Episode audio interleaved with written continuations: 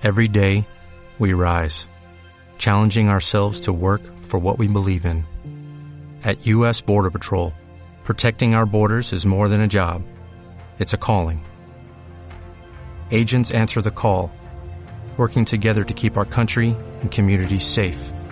If you are ready for a new mission, join U.S. Border Patrol and go beyond. Learn more at cbp.gov/careers. Muy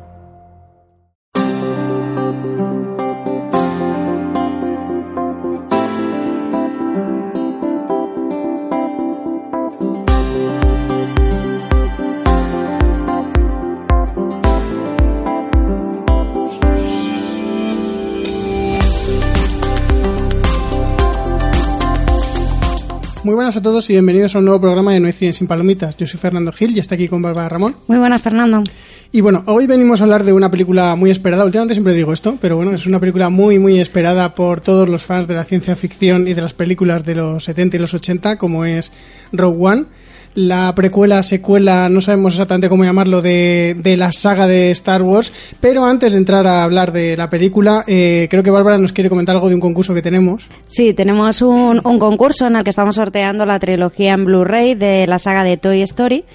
Y para ello lo único que tenéis que hacer es seguirnos en Twitter y con el hashtag Palomita Story decirnos cuál era vuestro juguete favorito cuando eres pequeño. Y si podéis mandarnos una fotillo, aunque sea buscada de Google, nosotros lo, os lo agradecemos. Sí, porque, a ver, mmm, recordar nuestra infancia es muy bonito y, y, compartirla con el resto de la gente también. Y a lo mejor, yo que sé, a lo mejor nos descubrís algún juguete que nosotros no recordamos o que no tuvimos.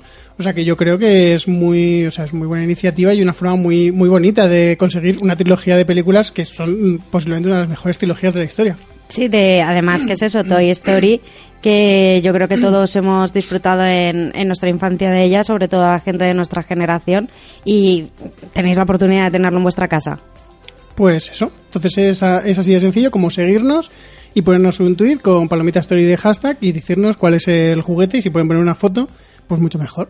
Exactamente. Y bueno, pues ya después de haber recordado el concurso, vamos a escuchar el trailer de la película Rogue One y empezamos.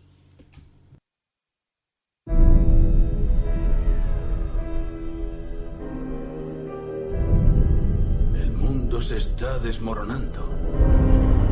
Las banderas imperiales reinan por toda la galaxia.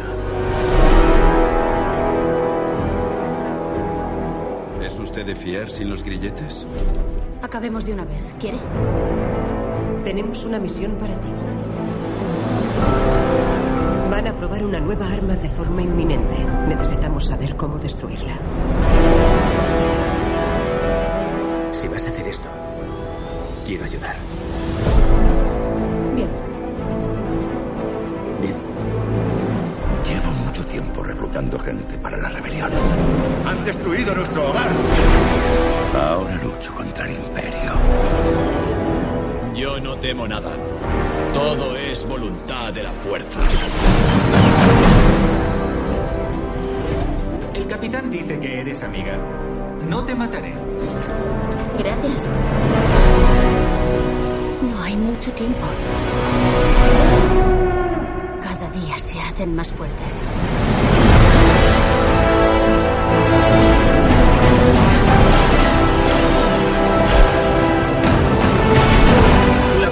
Probabilidad de fracasar es del 97,6%. Lo dice con buena intención.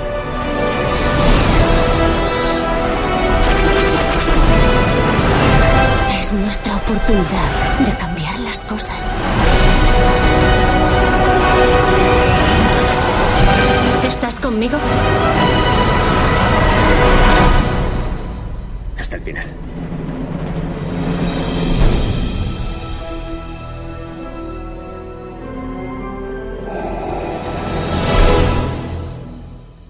Menudo tráiler, ¿eh? Sí, la verdad es que sí. Y además es que estoy muy, muy contenta que justo sea en este programa en el que hablamos de la película Rogue One. ¿Por qué? Porque este es nuestro programa número 100. Ya 100 programas, pero... Hombre, pero 100 programas en el principal, ¿no? No, 100 programas entre los eh, cuatro podcasts que tenemos, que es este, No hay cine sin palomitas, No hay Doctor sin palomitas, que hablamos de Doctor Who. No hay Gritos sin palomitas, que hablamos de la serie de Scream. Y Deberes con palomitas, en que cada mes hablamos de una película completamente distinta que nos obliga a ver a alguno de nuestros oyentes. Y ya 100. 100 programas, sí. 100 programas tú y yo aquí dando el callo. Exactamente, 100 programas. ¿Quién nos lo diría hace algo Hace- más de hace un año año? y medio. Sí, hace un año que íbamos a llegar a los 100 programas, tío. Y además tan rápido. Sí, y, y sobre todo es eso. eh, vamos a poder hablar de, de la película de Rogue One, que, vamos, quien me conozca sabrá que yo soy súper fan de toda la saga de Star Wars. Y tenía muchísimas, muchísimas ganas de, de ver esta película, de ver Rogue One. Y, pero antes de meternos del todo, o sea, ya empezar a hablar bien de la película, eh, cuéntanos un poco de, de lo que va la sinopsis. Bueno, la película, eh, la historia se centra entre las películas episodio 3 y el episodio 4, Una nueva esperanza, y es, digamos, si habéis visto la saga de Star Wars, en el episodio 4 vemos que Leia tenía los, ma- el- los planos de la estrella de la muerte, que es por eso por lo que en Una nueva esperanza consiguen derrotar a la, a la estrella de la muerte. Menudo spoiler acabas de soltar, ¿eh? Es una película de los 70, Fer. Bueno, pues esta película trata entre cómo se consiguen esos planos. Vale. Y ya. A ver, es que tampoco hablar de eh, hablar de una película de cualquier película de la saga de Star Wars, pero sobre todo de películas como fue en El despertar de la fuerza o es ahora en Rogue One, cualquier detalle, cualquier historia, cualquier mm, minucia, cualquier referencia incluso a la saga clásica se puede considerar spoiler. Bueno, vale, pues te lo voy a, te lo voy a permitir. Eh, yo creo que deberías de empezar tú a dar tu opinión porque yo voy a adelantar un poco y yo no estoy tan entusiasmado como tú con esta película, o sea que yo creo que la gente querrá escucharte primero a ti porque supongo que mi opinión será minoritaria. Bueno, pues yo he de decir que a mí la película me ha encantado. O sea, de hecho, cuando hemos terminado de verla, se lo he dicho a Fer de, ¿nos quedamos a verla otra vez? Porque eh, me ha entusiasmado, en serio. O sea, porque tiene todo lo que yo busco en una película de Star Wars. Eh, me han hecho referencias a las clásicas. Me he visto personajes que no creía ver.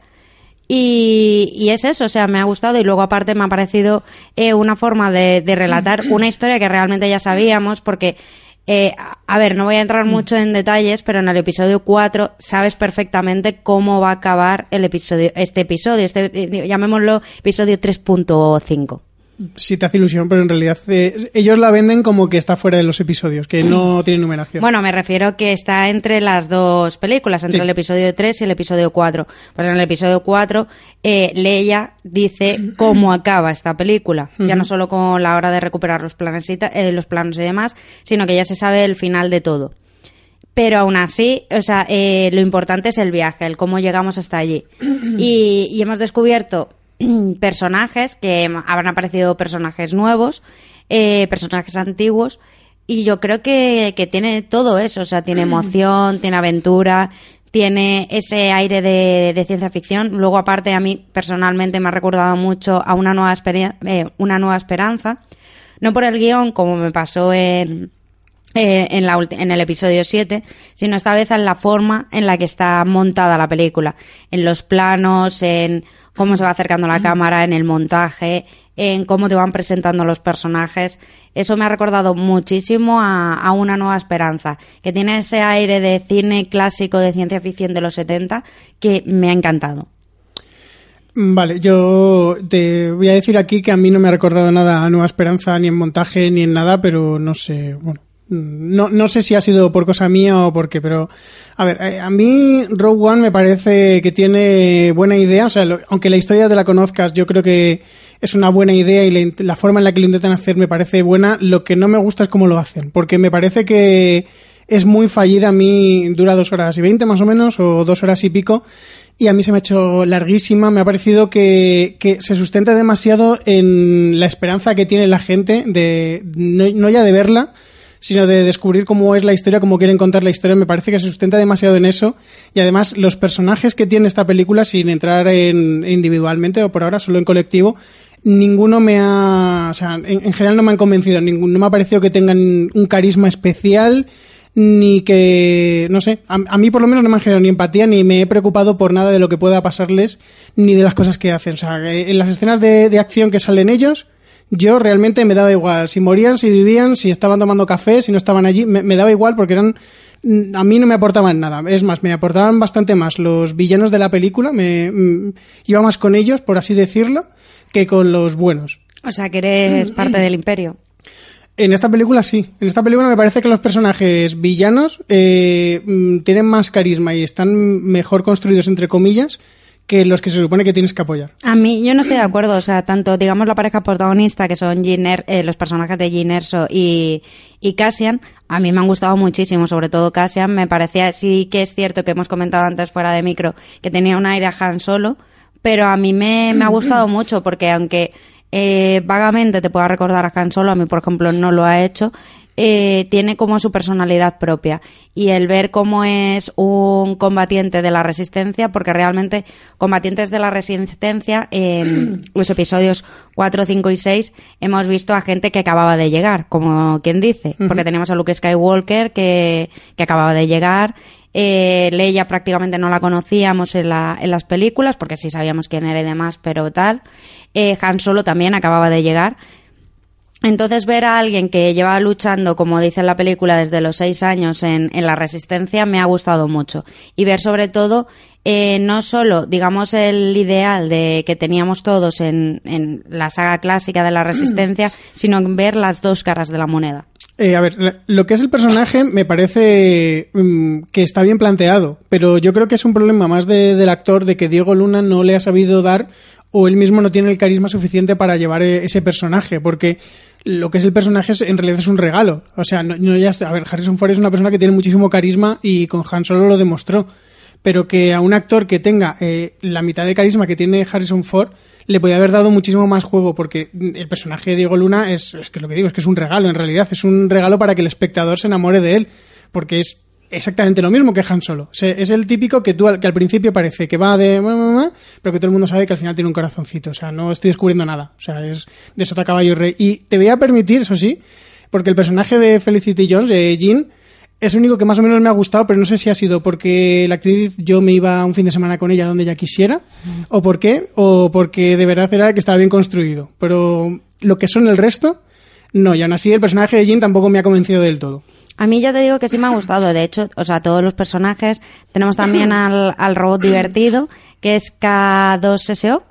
Que, que a mí me gusta a mí, a mí me ha gustado muchísimo que es un androide del imperio que se le ha reprogramado y, y me parece que es un personaje bastante divertido. Por ejemplo, hemos visto la película con un amigo y nos ha dicho que es el nuevo Jar Jar Binks, pero para mí no es para nada el nuevo Jar Jar Binks. A ver, eh, yo comparto y no comparto al mismo tiempo la opinión de que es el nuevo Jar Jar Binks. A ver, es cierto que sin entrar demasiado en el personaje, es un poco mezcla de R2D2 y Jar Jar Binks, porque es eh, la mezcla de, del robot que sabe mucho y que tiene mucha verborrea, que te suelta todo como es, porque es un robot, está programado así, y al mismo tiempo tiene eh, la cualidad de un poco Jar Jar Binks de ser un poco patán, podemos decir.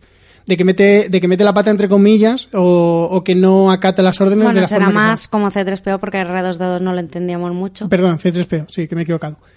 Y, a ver, y, realmente, o sea, me parece más una mezcla. No me parece tampoco que sea el Jar Binks de la película, porque, mm, a ver, yo soy, como mayoritariamente creo, la opinión de que Jar Binks es un personaje bastante odioso y este robot, aunque tampoco le he querido, tampoco le he querido matar. Quiere decir, Jar Binks es que desde a los cinco minutos de que hubiera salido ya estabas esperando el momento en el que alguien se lo cargara. Pero aquí no, aquí al robot, pues tú le vas viendo y dices, pues mira, si le pasa algo tampoco me va a importar, pero no me sobra. A mí ya te digo que, que me ha- me- mm, toda la película en, en sí me ha, me ha gustado mucho. Eh, es que es, lo malo que tiene esta película, que es como he comentado al principio del programa, es que no, no se puede hablar de ella sin, sin entrar en lo que es el spoiler.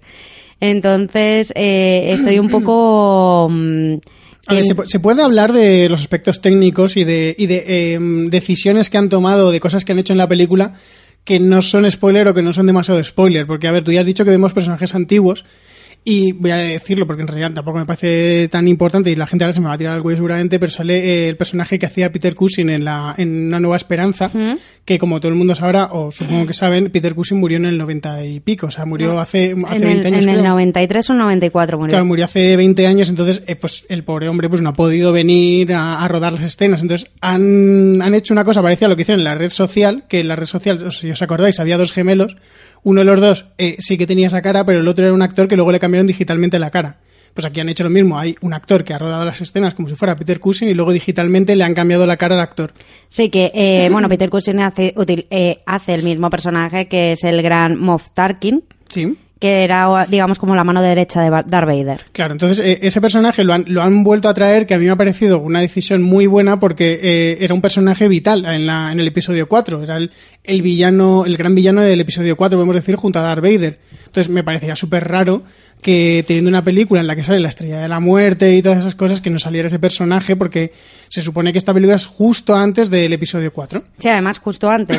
O sea, es en el momento en el que se consiguen los planos para derrocar a, a esa gran estrella de la muerte. Por supuesto, vemos la estrella de la muerte, que, que además es que lo vemos en el tráiler, y vemos no, digamos, como en el retorno del Jedi, que estaba ahí a medio construir, sino que vemos la estrella de la muerte. Hombre, porque en el retorno del Jedi era otra estrella de la muerte. Claro, era la segunda estrella de la muerte, pero esta está como mejor.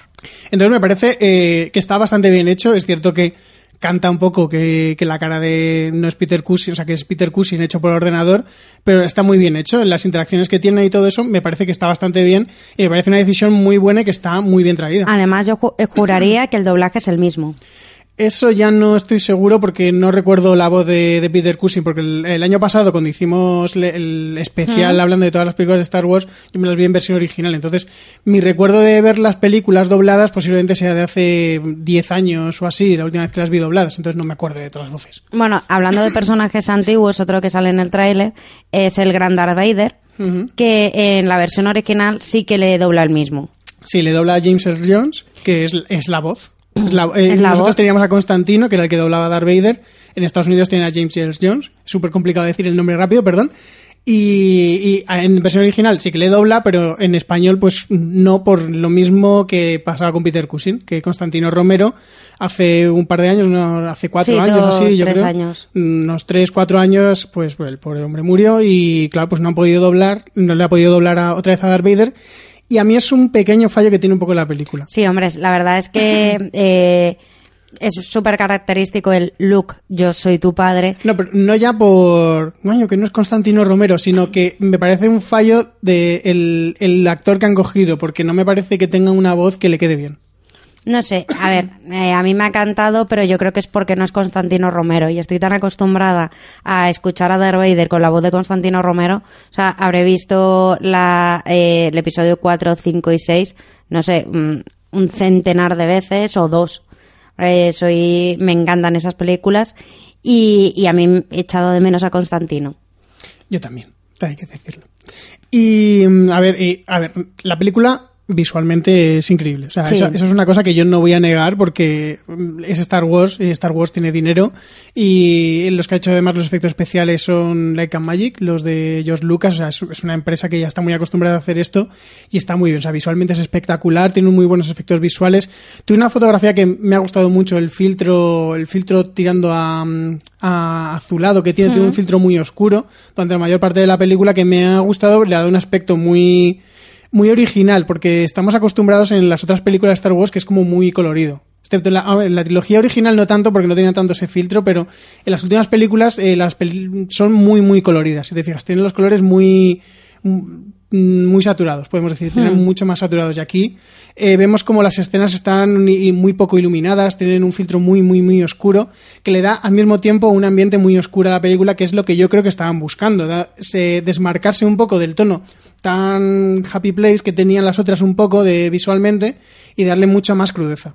Bueno, mm, llegando a este, a este punto, eh, no sé si la, la película está calificada para todos los públicos, para mayores de 13, pero yo tenía una pregunta. ¿Tú crees que es una película para niños? O A sea, ver. que puede ver un niño de cualquier edad. Es que aquí ya entramos en un tema bastante peliagudo. Yo no creo que sea para todos los públicos, que esté calificada tampoco para todos los públicos. Yo creo que estará calificada para siete años. No creo que llegue a 13 porque, a ver, Star Wars es una franquicia que está buscando hacer un montonazo de dinero para recuperar la inversión y siempre se sabe que en estas películas intentan bajar lo más posible la calificación para que pueda ir más gente, sobre todo en Estados Hmm. Unidos que tienen una política muy, muy férrea, muy de si es para 13 años, tienes que tener 13 años y te va a pedir el carnet aunque tengas 12 y medio. Es decir, no te van a dejar entrar. Entonces, yo pienso que buscan lo menos posible, pero para todos los públicos, para llevarte a un niño pequeño, esta no. Si fuera el episodio 1, sí, pero justo esta no. Claro, yo es que creo que, que Star Wars, eh, por ejemplo, en este episodio, ha vuelto no al, por ejemplo, lo que vimos en el episodio 7, que incluso se podía considerar más infantil, sino que ha vuelto a ese aire oscuro que habíamos visto en el Imperio Contraataca o en el Retorno del Jedi. Cosa que yo he agradecido mucho, porque vemos, digamos, un Star Wars más adulto que estábamos acostumbrados en la época clásica. Sí, sí, yo, yo, lo comparto totalmente.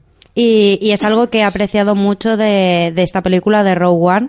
Y, y, además, por ejemplo, el, el tráiler en sí, el que hemos visto, que, bueno, el tráiler que hemos puesto ahora al principio es el segundo tráiler que salió.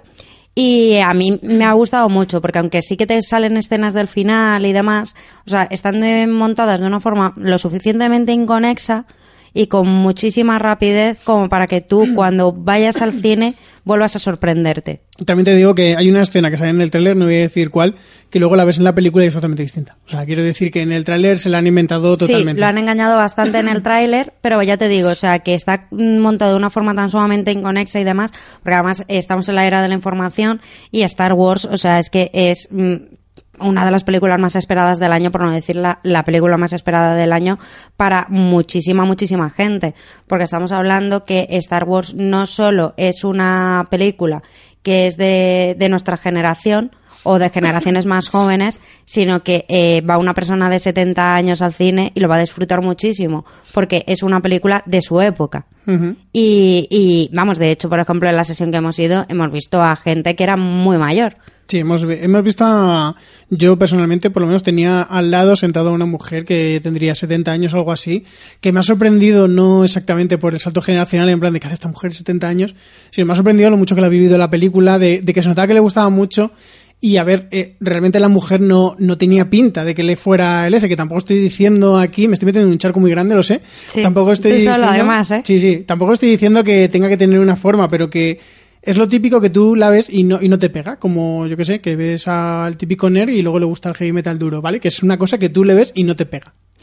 Ya te digo, sí, eh, yo por ejemplo yo descubrí, creo que ya lo dije cuando grabamos el episodio especial de Star Wars, pero yo Star Wars, yo lo descubrí por mi madre, que es muy, muy fan de la saga, mi madre ahora mismo tiene 60 y algo, ¿vale? Y, y es eso, o sea, yo recuerdo que cuando era pequeña yo era como súper negativa a ver películas antiguas. Y antiguas significaba que tuviesen más de 10 años. Uh -huh. Entonces, claro, el que me obligara a ver la película, que yo la disfruté muchísimo y que ahora soy eh, una gran, gran fan de la saga. Eh, vamos, Fernando puede atestiguar, tengo hasta el, los caramelitos pez de Star Wars. Sí, lo testigo. Y, y, es eso, o sea, soy muy, muy fan de la saga y es una de las cosas que, por ejemplo, me ha gustado de, digamos, de Disney, que haya rescatado eh, estas películas y que esté dándole como un aire nuevo, pero siempre manteniendo ese aire clásico, uh -huh. que es lo que le pasa a Rogue One, que el, digamos, el, la pega que tenía el despertar de la fuerza es que era muy, muy calco a una nueva esperanza, pero en este tiene esas referencias a las cintas clásicas pero no te cuenta la misma historia, te cuenta algo completamente nuevo.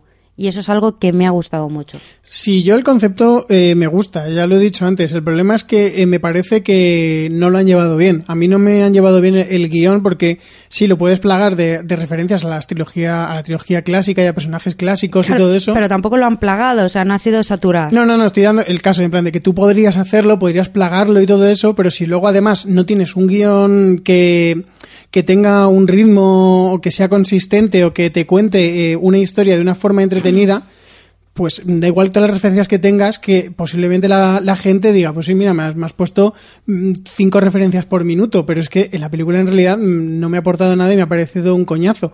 Y no estoy diciendo tampoco exactamente que hagan esto en esta película, porque no, no meten tantas referencias, ni tampoco me ha parecido tan coñazo. De hecho, luego en la, en la zona con, con spoiler contaremos algunas de las referencias que, que yo he disfrutado como una niña pequeña, porque es que estaba viendo y de, de digo, no, ¿en serio sí?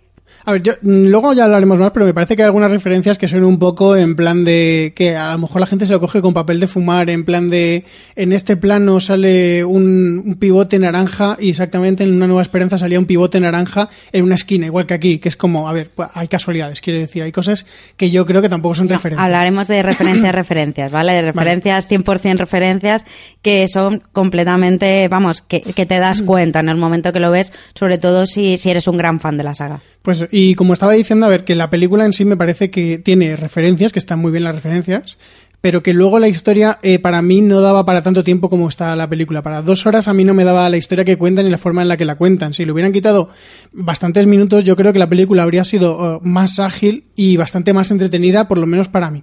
Yo he de decir que a mí la película se me ha hecho corta. A mí Y todo lo contrario. Se me ha hecho muy corta, yo lo estaba disfrutando un montón y cuando ya han salido los títulos de crédito finales, bueno, cuando ya se acercaba al final, que sabías que era el final, digo, no me puedo creer que sea tan corta. Eh, de hecho es eso, o sea, es que me hubiese quedado otra vez a verla y posiblemente cuando salga en Blu-ray eh, me la compre y la, y la vea hasta quemar el disco.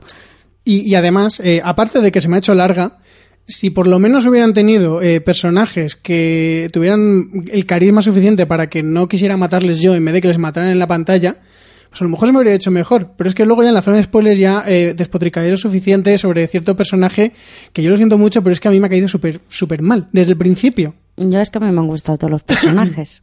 Ay, perdón. Ya, pero es que, es que además ese, ya luego hablo, pero es que ese personaje me, me ha matado, me ha matado. bueno, no sé, eh, yo es que estoy deseando entrar en la zona de spoiler, Fer. Hombre, no sé si le quieres dar una nota a Film Affinity Cierto, o algo. venga, vamos a darle nota a Film Affinity. que la, la tengo, a ver, es muy, muy, muy difícil porque yo estoy condicionada con mi fanatismo a la saga, pero es que me ha gustado muchísimo, pero muchísimo. Entonces, yo le voy a dar el 10, lo siento. Bueno, sabes que estás creando aquí precedente, ¿eh? Ahora cualquier cosa ya la tienes que comparar con esto. O sea, cualquier película ya, a partir de ahora, eh, vas a tener que compararla con Rogue One. Es, a ver, dentro de lo que es su, digamos, género, que es el de ciencia ficción, ¿vale? Entonces ya estamos cambiando tus propios estándares de Film Affinity. Porque supuestamente en Film Affinity tú votas no por... No, claro, dentro de la saga es la mejor, le voy a poner un 10 y luego No, hombre, a lo mejor es un de- mojón a con ver, pelo. A ver, también te digo que dentro de la saga no es la mejor. Para mí, la mejor, sin duda, es el Imperio Contraataca. Y para todo el mundo, espero. O sea, O para mí la mejor es el Imperio Contraataca, pero sin dudarlo. Para el Imperio Contraataca creo que no le pusiste un 10. O sea que estamos... ¿No? Creo que, yo creo que no. Quiero cambiar mi nota del Imperio Contraataca. El Imperio Contraataca un 10. A ver, yo a esta película yo creo que le pondría un 6, que vas a decir lo que es en Film Affinity, porque siempre digo un 6 y tú... pasable, Interesante. Pasable, interesante. Interesante. Ay, interesante. A ver, porque eh, lo que es en conjunto la película es muy buen, está, está muy bien hecha visualmente. La historia me podría interesar. Sale Felicity Jones, que ahí sí que va a ser su objetivo totalmente. En plan de sale Felicity Jones, o sea, eso ya, que, ya- que sale ahí, que encima sale guapísima. Yo no sé cómo lo hace para estar en mitad de lo que está y salir tan guapa. Pero, a ver, el resto no. Es cierto que se me ha hecho larga. Los personajes no me han gustado este, pero, a ver, no es el, no es el episodio 1, claramente. O sea, no es el episodio 1 y no es el episodio 2, que es que el 2 es todavía peor. Sí, sí, eh, para, eh, también creo que lo dije en el programa, eh, en este que hablamos de toda la saga de Star Wars, pero para mí el peor es el episodio 2, sin dudarlo. Y precisamente, mira, para no resarcirme, pero para dar un ejemplo, eh, precisamente en el episodio 2 tiene una historia muy interesante y la intentan llevar muy bien, pero no la saben llevar tampoco. Quiero decir, es, es otra forma de no saberle llevar. El problema es que en esta película, en la de hoy, me parece que tienen muy poca historia, mientras que la otra tenían demasiada historia. O sea, son justamente los dos casos. Una que tiene demasiada historia y no la saben llevar, y otra que tiene muy poca historia y no la saben llevar. Ya está, ya está. Solo quería dar ese ejemplo y el episodio 2 es mierda. Y nada, pues después de esto ya podemos entrar a la zona de spoilers y así Bárbara puede empezar a hablar. Atención, peligro. Peligro. Peligro. Vas a entrar en la zona de spoilers. Zona de spoilers. A partir de este punto, este punto es responsabilidad tuya. Es responsabilidad tuya. ¡Corred, insensatos! Odio al ciego. Ya está, ya lo he dicho. Bueno, pues eh, yo para empezar, lo primero que voy a hacer, eh, decir es la, la primera referencia que yo me he dado cuenta y, y que además es que en el momento que me, me he dado cuenta, o sea, es que ha sido como, oh Dios mío, que es cuando están en, en lo que es el, en Java, creo que se llama el sitio, que es el, el planeta que está invadido por el imperio. en el que van a buscar a- al personaje de, de Forrest Whitaker. Eh, Jean, que es el personaje de Felicity, Jo- Felici- ah, Felicity Jones, La mujer más guapa del planeta. bueno, la que le gusta Fer, se choca con dos individuos. Bueno, pues estos dos individuos son sin duda eh, Ponda Baba y Doctor Cornelius E- Ebazan, que si no sabéis quiénes son, es en el episodio 4, en la taberna de Mos Eisley, eh, son los dos personajes que tienen la pequeña discusión con Luke Skywalker. Y de hecho, Obi-Wan Kenobi eh, creo que, es, que le corta el brazo a uno de ellos. Y es eso que estaban buscando en, en siete sistemas galácticos y cosas así, porque son en plan de unos delincuentes. Y yo cuando les he visto, o sea, ha sido en plan de, eh, no me lo puedo creer que eh, una referencia tan sumamente sutil, porque es súper sutil, o sea, se podía haber chocado con ellos como con cualquier otro, para, digamos, eh, demostrar que es un planeta bastante conflictivo. Y no, han sido con estos dos y a mí me emocionó muchísimo. Yo tengo que decir que no me he dado cuenta que eran ellos. o sea, han salido y he dicho, me suenan un montón, pero no tengo ni puñetera idea de que me suenan. Les habré visto en algún episodio anterior, porque como solo hay siete, Sí, pues ya te digo que son los de los de la taberna de Mos Eisley, cosa que a mí me ha, me ha gustado mucho. A ver, por ejemplo, Fer antes comentaba que la gente que se lo coge con papel de fumar. Yo, por ejemplo, también me he dado cuenta que cuando están en al principio, cuando Jean es pequeñita, eh, digamos lo que están bebiendo es la misma leche que bebe Luke Skywalker en el episodio 4. Pero eso sí que es más cogérselo con papel de fumar, Sí, sí. porque es, es, es eso, o sea, es la, es la leche, pero que yo que sé, que habrá, es como Lauki o Pascual o algo, que debe ser la misma para toda la galaxia. es el, mar- el mismo cartón. Es el mismo cartón el que beben los dos. Crecieron, Luke Skywalker y Jean crecieron bebiendo exactamente la misma leche del mismo cartón. Sí, sí, eso. No, que quiero decir que puede ser eso, la misma marca o lo que sea.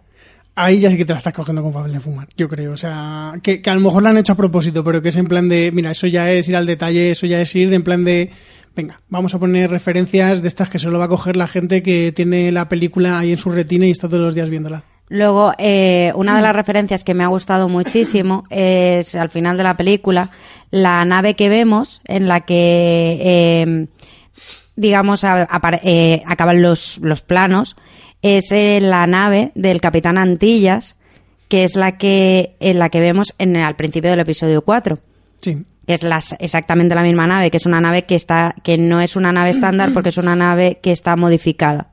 Pero eso no es referencia en realidad, ¿eh? Quiero decir, eh, referencia es eh, lo que has dicho tú, lo de los dos personajes y eso, pero eh, que al final acabe lo de la misma, la misma nave simplemente la forma de enlazar las dos películas. Yo lo he entendido así, yo no lo he visto como referencia. No, pero me refiero cuando la vemos desde fuera, ¿sabes? Que es exactamente la misma nave, que es la modificación y demás, porque podían haberte puesto simplemente la nave por dentro y no haber visto eh, la misma nave cuando tú ves cuando C3PO y R2D2 bajan abajo, que es una nave modificada, ¿sabes? Y a mí me ha hecho ilusión verla. Pero yo, que eso yo no lo considero referencia. Es lo que me refiero, que quiere decir que lo veo una forma de unir las dos películas. Referencia es lo otro, de hacer mención como hacen de, de, no sé, nuestro amigo el Jedi, sí, tiene que estar en las, en las rocosas allí escondido. Eso ya es referencia. Bueno, de hecho, eh, mencionan a Obi-Wan Kenobi en la película.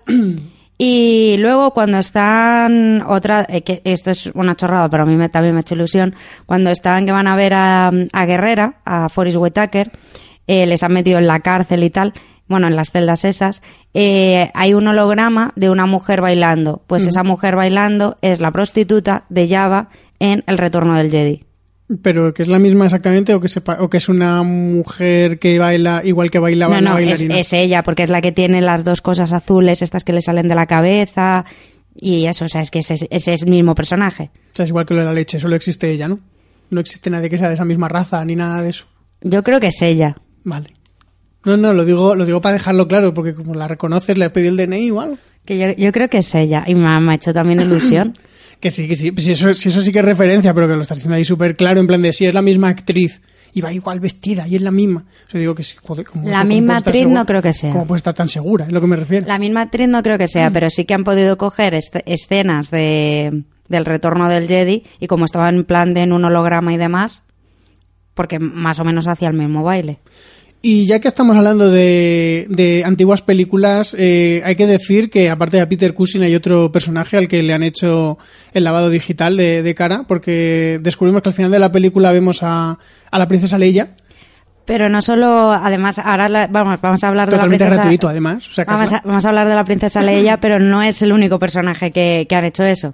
aparte de mm, este, Que Peter, Cushing, exactamente. ¿A quién más lo han hecho? Al líder del jefe rojo y al líder del jefe oro.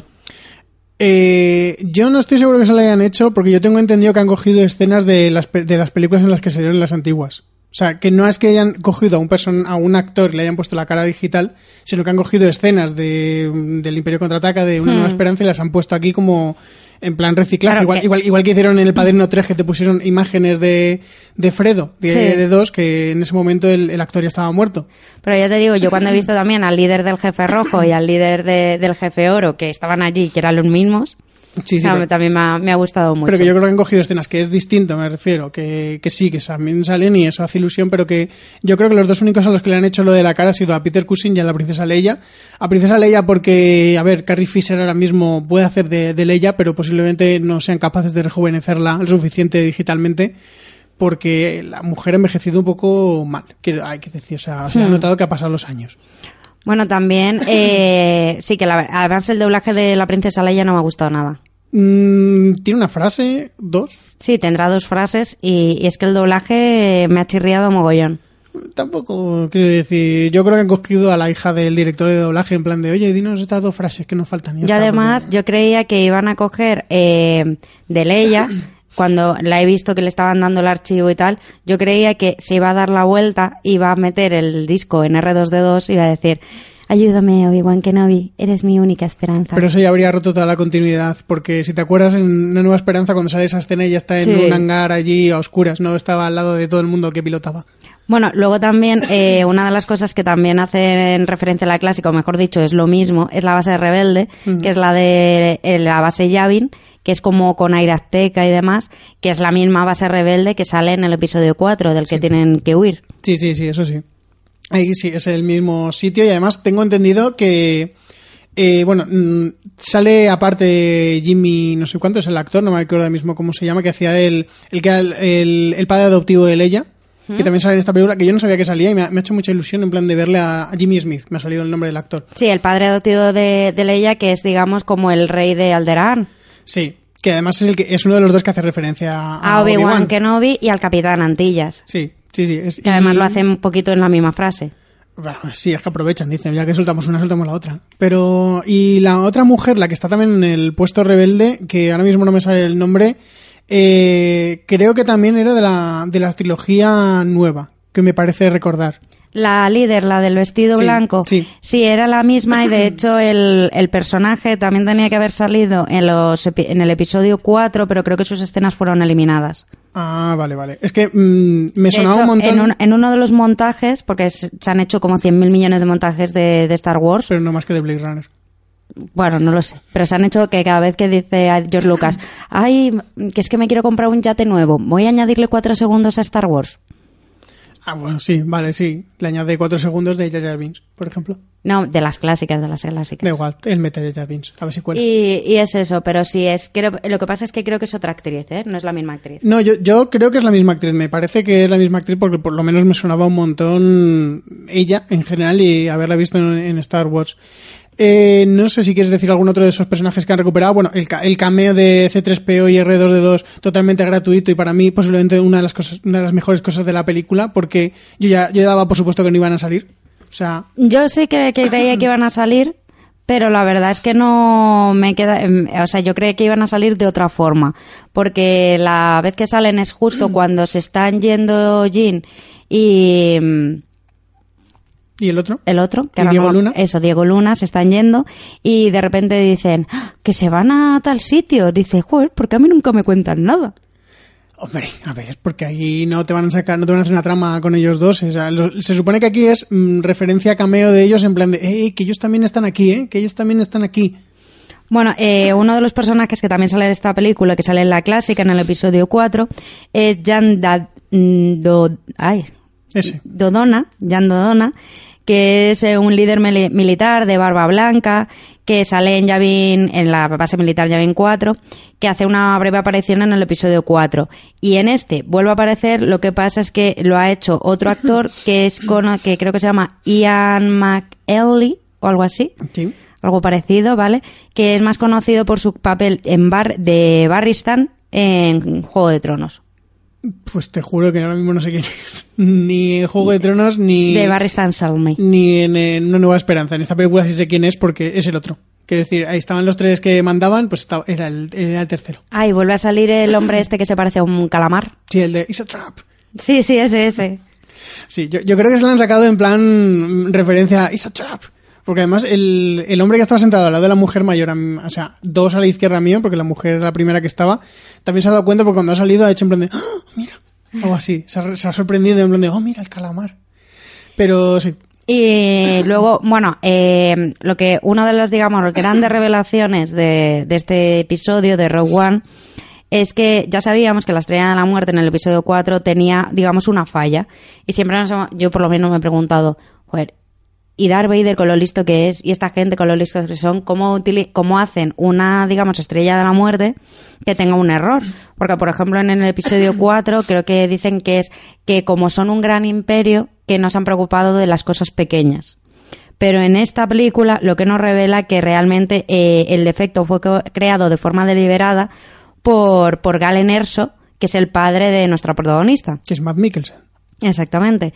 Y que es un, es un ingeniero de armas del imperio. Lo que pasa es que él era un poco rebelde.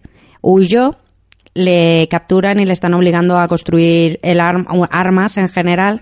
Y él inventa lo que es la estrella de la muerte. Y dices, ¿y por qué va a hacer él la estrella de la muerte si es un rebelde? Porque si no lo, iba, si no lo hacía él, lo iba a hacer otro. Y dijo, pues ya lo hago yo, le meto aquí una fallita.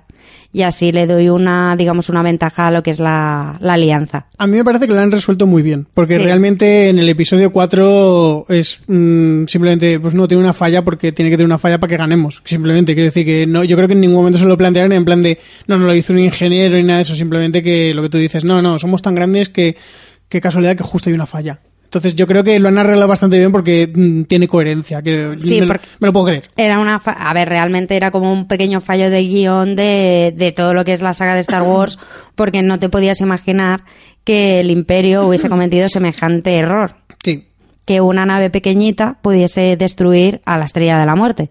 Podríamos hablar un momento de Matt Mikkelsen y lo a tope que está, ¿no? Porque ha salido en prácticamente todo últimamente. Está, estaba en Doctor Extraño, está en esta, está en el videojuego de Kojima, está en el anuncio del coche, está a todos lados. Mike Mikkelsen hizo Aníbal. Matt, por favor, eh, deja que el resto de gente trabaje. Está de moda, está de moda. O sea, Matt Mikkelsen, yo, yo, te, yo te tengo mucho aprecio, pero no hace falta que salgas en todo ahora, ¿vale? Quiero decir, has tenido muchos años, ve racionándotelo. De vez en cuando. O sea, este año sales en una, el año que viene sales en otra, no me salgas en cinco cosas este año.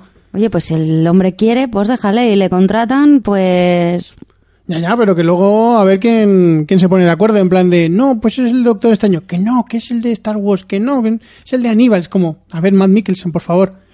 Hay muchos actores en paro. Por favor, deja algo para el resto. Sí, pero vamos, que me ha gustado, ya te digo que me ha gustado mucho. Eh, además, la interpretación que hace, el personaje que hace, me ha parecido muy, muy interesante. Matt Mikkelsen siempre está bien. Claro, pero es es que me ha parecido muy interesante porque es eso de que, porque yo no sabía cómo iban a meter, digamos, por lo que habíamos visto, en, sobre todo en el primer tráiler, de no, no, es que todo es por tu padre, no sé qué, tal. Y es en plan de, a ver, la estrella de la muerte, los planos, tal. Y que te hayan, digamos, dado esta pequeña historia para explicarte la falla de la estrella, eh, me ha parecido muy, muy, muy original.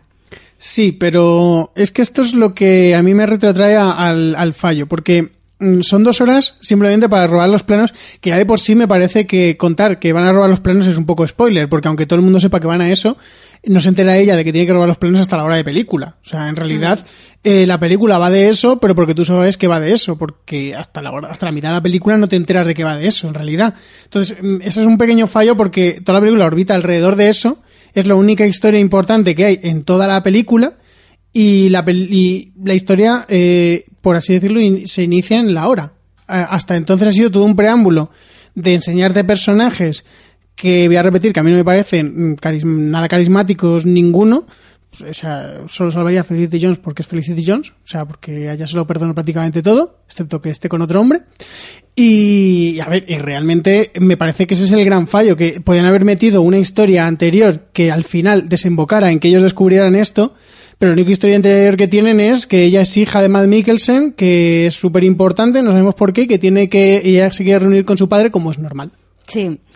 A ver, es, digamos, mm, a ver, a mí me ha, gustado mucho además eh, lo que es toda la historia. Porque yo, por ejemplo, algo que me ha sorprendido muchísimo es que yo creía que entre Jean y, Diego y Diego Lugana, que no me acordaré nunca de Al final hay rollito. A mí me ha molestado muchísimo porque digo, estabais haciendo muy bien la película sin que haya rollito pero entre yo ellos. creo que no, no había rollito. O sea, simplemente que al final, digamos, o sea, ha existido química entre ellos desde el principio, pero no se ha, digamos, manifestado nada. Desde el principio no, ¿vale? Desde el principio, desde que el no, principio. ella fue. solo, ella solo tiene ojos para mí. No, no, desde el principio había química entre ellos, pero no pasaba nada, estaban en mitad de una guerra, o sea, no, no hay tiempo para esas cosas. Y al final, o sea, de hecho, o sea, es que no ha habido ni un beso ni, ni nada, o sea, al final simplemente cuando van a morir eh, se abrazan, en plan de, pues eso, como unos amigos o como alguien que se aprecia mucho porque han pasado por mucho en poco tiempo. Yo, de todas formas, eh, ya fuera coñas, yo no veo que desde el principio de la película tengan un rollito. Yo ¿eh? sé- Simplemente yo no, creo. rollito no, química. No, no, ya, ya. Química yo no la veo que tengan desde el principio. Es más, incluso al final, cuando se supone que ya se abrazan y todo eso, mm, tienen un poco más de química que al principio, pero tampoco me parece que tengan una química descomunal de. Oh, claro, simplemente que. Es que es más, hasta el momento casi final, que, que sabes que los dos van a morir y que. Y, y ves que se van a abrazar y todo eso, yo hasta ese momento estaba diciendo. Mira qué bien lo están haciendo porque por fin están haciendo una película en la que la chica al final no tiene que acabar con él. Quiero decir, porque se veía de, de inicio, tú ya decías, "Bueno, van a acabar los dos juntos de cajón. Y hasta ese momento no parece que van a acabar juntos porque se les ve muy independientes los dos. Están haciendo la, misión juntos y todo eso, pero no ves en ningún momento ningún indicio de, de que haya rollito. ¿Qué es eso? Que a mí me ha sorprendido precisamente eso. Que Ya, me, pero- me ha gustado, pero me ha sorprendido. Pero que a mí no me parecía que tuvieran esa química, que tuvieran la química amorosa, que tenían a lo mejor química un poco más de, de compañero, pero simplemente eso. Yo sí he visto mm, química y luego cuando al final se han abrazado antes de morir me ha gustado mucho. A mí no, no porque sea Felicity Jones, sino porque eh, lo que digo, que me ha, me ha jodido un poco en plan de con lo bien que ibais, no, no teníais por qué meterlo. A ver, y luego algo que, que yo he comentado con, tanto con Fer como con, con David, que es el que ha venido con nosotros al cine, es que eh, una de las cosas de esta película es que ya sabías perfectamente que todos los personajes iban a morir al final. Yo no estaba seguro, ¿eh? Yo no estaba seguro de que fueran a morir todos porque no me acordaba de exactamente de, Sí, de sí. lo que dicen en el episodio Lo, 4. lo dice Leia. Eh, no sé si es hablando con Han Solo o con Luke, ahora no lo recuerdo bien, pero en plan de que tienen que, de- eh, tienen que, digamos, utilizar los planos y demás, porque hay mucha gente que ha dado su vida, el equipo que ha ido por los planos ha dado su vida para que ella tenga los planos en la mano. Entonces, sí, yo sabía desde el principio que, que iban a morir absolutamente todos los personajes. Yo tenía esperanzas de que Felicity no iba y luego fuera a mi casa. Pero no se ha podido cumplir porque No. se ha quedado abrazándose con Diego Luna, que yo no entiendo. O sea, Diego Luna, ese chico tan feo. No, no es feo para nada, ¿eh, Fer? No te sé la ironía de mi, de mi sentencia. que, que es eso, o sea, es, pero aún sabiendo, porque yo sí que lo sabía desde el principio que iban a morir todos los personajes, de hecho si no hubiesen muerto me hubiese decepcionado bastante porque no me hubiese casado nada con el episodio 4. Eh, me, o sea, me ha gustado mucho ver, digamos, toda la historia. El cómo van recuperando los planos, el cómo luchan, por ejemplo, en la escena en la que están, digamos, buscando lo que es la cinta exacta entre los millones y millones y millones de cintas para poder retransmitir esos planos a la nave, el cómo el robot desde fuera le está intentando ayudar, ellos están dentro. Me- O sea, me ha parecido o sea, bastante emocionante. Yo estaba con el corazón en un puño. A ver, es una escena emocionante. Eh, voy a, no voy a matizar, pero sí voy a decir que aunque la película me ha parecido un poquillo pesada, es cierto que la última media hora, lo que es toda la batalla final, es muy dinámica y es muy entretenida. O sea, ese, ese es el momento que a mí me ha convencido de la película, porque saben hacer muy bien las escenas, como en las primeras de Star Wars, por ejemplo, la primera trilogía, no en la segunda. Segunda, esa, esa trilogía no existe. Es Sí como- existe, Fer, sí no existe. Es como la cuarta de Indiana Jones. Esa cosa no existe, ¿vale? Y la quinta, ¿no? Solo hay cuarta de Indiana Jones. ¿No hay quinta? No, esa, esa sí que no existe, de verdad. O sea, la quinta no existe de verdad, directamente. O sea, no es que, no es que se diga que no existe porque es mala, es que esa no Yo existe ya directamente. Yo creía que había, que había quinta. Pues, ole por ti. La has visto tú sola. O sea, has hecho un screen en el privado. Eh, he perdido el hilo, perdón. vale, eh, sí, que a ver, Star Wars, eh, en la trilogía clásica sobre todo, sabían hacer finales muy emocionantes. O sea, eh, lo que es eh, la última media hora recuerda mucho a la última media hora de Una Nueva Esperanza. Tiene el mismo, el mismo rollo, la pelea de naves, peleas en, en tierra. Tú tienes. Cuando de repente llega Han Solo cuando nadie se lo espera. Cuando de repente llega Han Solo. O sea, tiene, tiene un rollo muy, muy parecido a Una Nueva Esperanza y realmente está muy bien rodado y muy, muy bien hecho. O sea, es muy entretenida esa última media hora. Mi problema es antes de esa media hora. Entonces, es lo que me resulta muy, muy pesado. Pero es cierto que la película termina muy bien. La película tiene un final muy satisfactorio y que, y que une muy bien la película con la siguiente trilogía, con la escena de, de Darth Vader dando espadazos y matando a, a todo el pasillo él solo. Sí, de hecho, además, es que eh, en ese momento consiguen escapar. En el final de esta película consiguen escapar porque, claro, luego me imagino que Darth Vader pues cogerá otra nave e irá a buscarles. Sí. Pero en ese momento consiguen escapar y sí que eh, a mí me ha gustado muchísimo, es pues eso, Darth Vader presentándose en el pasillo, de repente ahí con su espada láser. Además, es que, por ejemplo, una de las cosas que yo eh, me ha sorprendido de la película es que el único Jedi que hemos visto ha sido a Darth Vader. Sí, sí. Y bueno, sí, Jedi real sí, porque luego teníamos al ciego, ese hombre que tanto que Pero que era, me caía era a mí. muy religioso.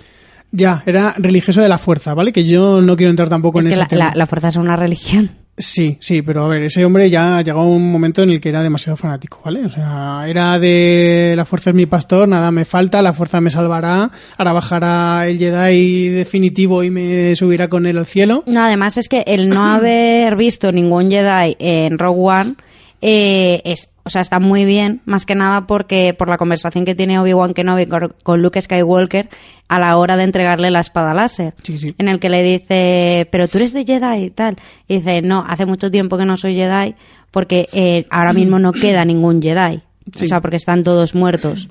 Y claro, que te hubiesen presentado de repente luchas de Jedi y demás, pues hubiese chocado un poco. No, yo, yo no pedía luchas de Jedi, simplemente pedía que el ciego le mataran antes. O sea, porque el ciego dura demasiado en esta A película. mí me, ha- me gusta mucho el ciego. Uf, a mí el ciego me ha matado totalmente. O sea, es, un- es, el, el personaje que más he odiado en una película. No al nivel de Jar Binks, pero porque sale menos que Jar Binks. Yo, yo creo que si hubiera salido el mismo, los mismos minutos que Jar Jar Binks, le habría odiado igual. O sea, es que un personaje que desde la primera escena yo estaba deseando el momento en el que le mataran. Joder, pero es que si repartía hostias como panes aquí el ciego, ¿eh? Pero es que es un personaje que me resultaba súper odioso, porque mm, no ya su fanatismo religioso hacia la, hacia la fuerza, que bueno, pues el pobre hombre pues es fanático, no le voy a decir tampoco eso, sino que es que no me gustaba nada el personaje. Mm, mm, El, el intento de carisma que le estaban intentando dar, a mí no me lo parecía, y me parecía un, un pesado directamente en plan de "Oh, no no claro yo soy ciego pero yo escucho muy bien soy como Daredevil puedo disparar con un arma porque claramente no tengo la fuerza pero soy la puta hostia y solo con el oído sé apuntar exactamente sabes es un personaje que está hecho para molar, pero para mí me parece que se pasan demasiado de hacerlo guay. En plan de, no, no, no, es ciego, pero es la puta hostia. O sea, él, si le dejas el solo, se carga a Darth Vader y se carga a Palpatine y se carga a Hombre, todos. necesitaba a su coleguita.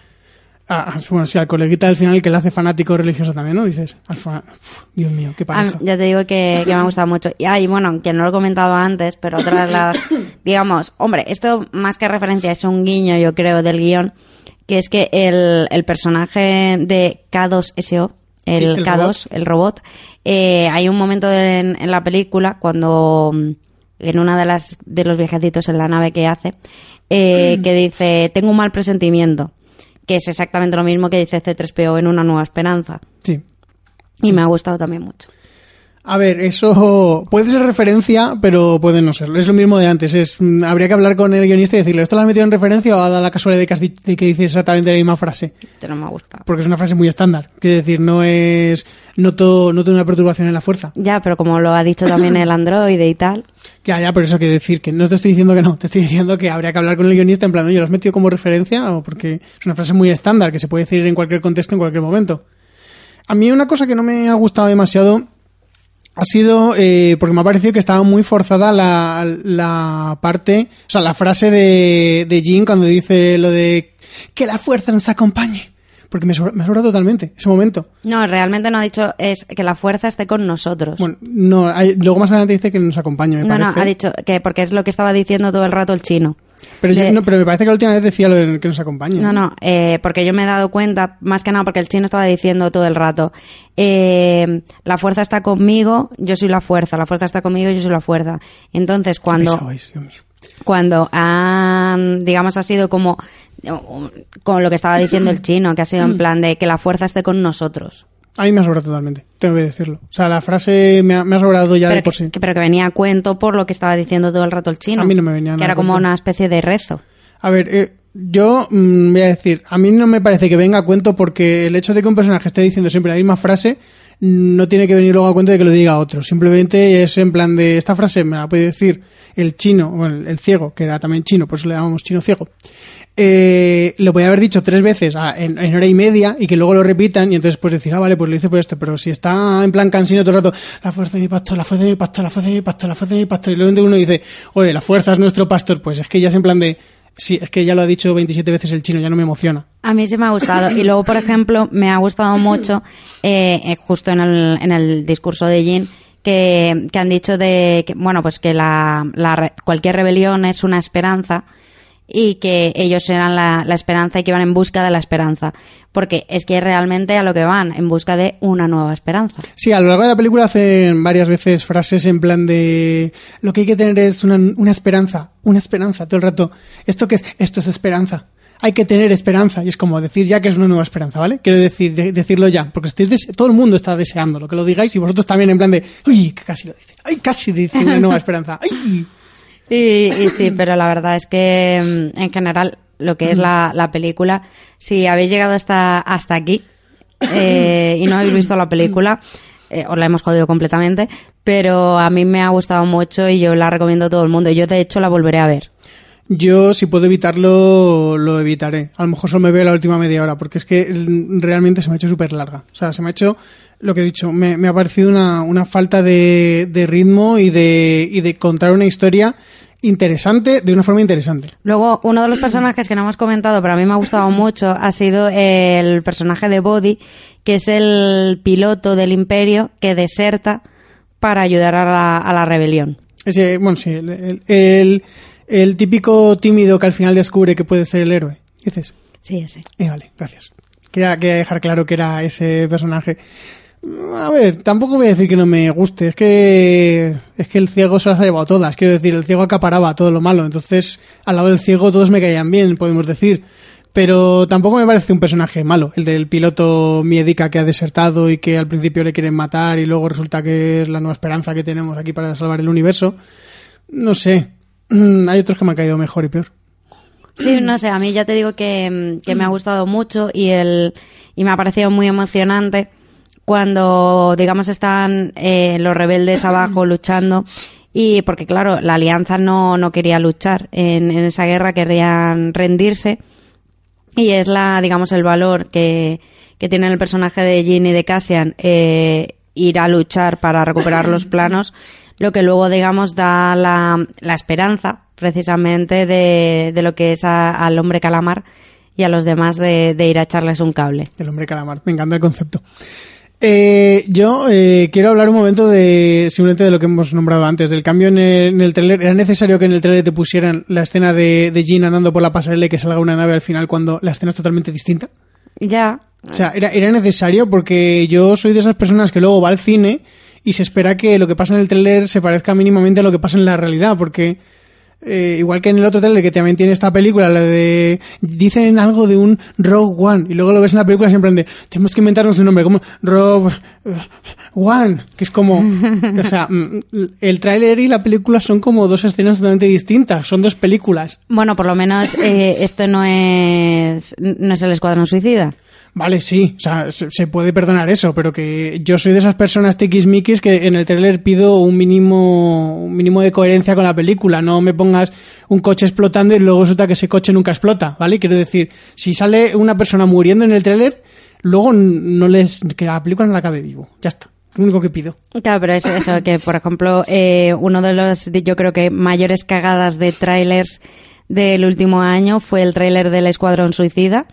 Ya hablamos, yo creo que en el programa, pero sí, que, Y- te vendían, que te vendían una película totalmente distinta. Y en, en este caso a mí el tráiler me ha gustado. Sí que es cierto que la escena de la nave pues no pasa de verdad. porque cuando ella corre de la pasarela, la nave pasa por encima y no aparece justo por detrás, así como, ay, mira, te veo, que es casualidad que derribe la, la pasarela. O sea, que no lo hacen aposta. Sí, sí, sí. Y que aquí te lo pongan como que van a por ella, pues no, pero bueno. Yo se lo perdono. A ver, eh, yo entiendo por qué está puesto, porque es para generar Expectativas, intriga, sí. expectativas, pero tenías suficientes escenas en los últimos 30 minutos para generar expectativas, no inventarte una nueva. O sea, podías poner precisamente lo que pasa después, que es cuando ella ya pulsa el botón, que sale otra nave y se carga la pasarela, y me creas las mismas expectativas que poniéndome esa escena que no pasa. O sea, es que es, mm, espérate dos minutos en la misma escena. O sea, yo, Hmm. mm, por eso digo que se inventan cosas que no tienen por qué inventarse. Porque lo del nombre del otro tráiler, pues bueno, pues se lo inventan simplemente para, aunque te cambien totalmente la escena para generar expectativas, que a mí me jode que se inventen esas cosas. Pero bueno, pero es que esto, que tenían pum, todo el metraje que les salía de los huevos para ponértelo, que pongan esa escena Sí, que no viene a cuento. por ejemplo, lo de la frase de Forrest Whitaker, que también sale en el tráiler de eh, el imperio está, o sea, ahora mismo toda la galaxia está llena de banderas del imperio, tampoco lo dice así en la película, Claro. porque lo que le dice a, a Jean es en plan de, ¿qué quieres ver? Que la galaxia se convierta en, eh, que solo veas eh, banderas del imperio, o sea, que lo dice en un tono hipotético, no como que está pasando. Claro. Pero eso ya es, eso ya es el contexto. Digo que, porque, a ver, la frase es de un poquito distinta. Ahí puedo entender, también porque como están traduciendo de- del doblaje, de- del tráiler, a lo mejor Hmm. en inglés dice una cosa parecida y ellos dicen, pues a lo mejor se refiere a esto, porque tienes que completar la frase. Pero Rogue One es que dicen cosas totalmente distintas. Quiero decir, es que, es que la única palabra que coincide es Rogue One. O sea, en una no Por, preguntan... ¿por, qué, por qué se llamará Rogue One? Yo esto, esto lo tengo que investigar. Investígalo, seguramente alguien, algún oyente no- nos pueda sacar de dudas, aunque tú ya lo habrás descubierto para cuando nos lo digan, pero yo, yo invito a la gente a que nos lo diga. Que nos lo diga porque a lo mejor mm, yo no lo sé, yo, no, yo soy muy vago, yo no voy a buscarlo, sinceramente. O sea, si me lo dice Bárbara, me lo, me lo dice y me entero, pero yo no lo voy a buscar porque se llama Rogue One. Sé que si, si alguien nos lo escribe, me obligará a enterarme. No, además, eh, a mí me gustaría, o sea, siempre instamos a la gente que nos escriba, que nos comente en la entrada de, de o que nos escriba por Twitter, por Facebook, pero de verdad a mí me gustaría que, porque yo he ido completamente virgen a ver Rogue One, o sea, sí que había visto el tráiler, pero no he leído ni opiniones, ni críticas, ni me he metido en Twitter, ni nada por el estilo. O sea, yo no sabía si a la gente le había gustado o no la película. Pero a mí me gustaría saber si eh, la gente que ha visto la película es más, digamos, de la opinión de Fer, que la película es muy larga y es un poco aburrida, o sois más de mi opinión de peliculón. Eh, yo voy a decir dos cosas. Lo primero, eh, agradezco mucho a la gente que no me haya spoileado esta película porque era una película muy fácil de spoilear. Yo sí he leído críticas, entre comillas, de gente en Twitter que dice, pues a mí la película me ha gustado. He, leído críticas de gente que ha dicho que no les ha gustado, o sea que sabía- sé que no estoy solo en este mundo, pero valoro mucho que no me hayan contado nada de la película, que sea que lo único que sepa es, eh, pues me ha gustado mucho, tiene, en realidad se puede decir que me han spoileado porque me dijeron, eh, leí, tiene, tiene un final muy emocionante al nivel de la trilogía clásica. Ya está, quiero decir, solo, eso es lo máximo, el máximo spoiler que he leído, que me lo podía imaginar, que al final iba a tener una batalla, o sea que no es un spoiler en sí, pero era muy fácil de spoilear en plan de, no, no, pues cuando sale la princesa Leia o lo de Peter Cushing, y son cosas que, que no me he enterado, o sea, son cosas que yo no me he enterado, que el de Peter Cushing no me habría importado, pero el de Leia sí, por ejemplo, y yo valoro mucho a la gente que ha dicho eso, y, y lo segundo era lo que ya al final también lo he dicho, que yo sí he leído críticas de gente que le ha gustado muchísimo, que dice que es la mejor junta del Imperio contraataca, y gente que ha dicho que, mm, que a ver, que sí, que está muy bien, parecía lo que he dicho yo, que está muy bien, que se la hace un poco larga, y que no le parece que ninguno de los personajes destaque por carisma ni nada, porque mm, se nota demasiado que los han creado para matarlos directamente, que no se han preocupado de, de crearte un personaje mm, con un carisma especial porque sabían que no iba a salir en otra película.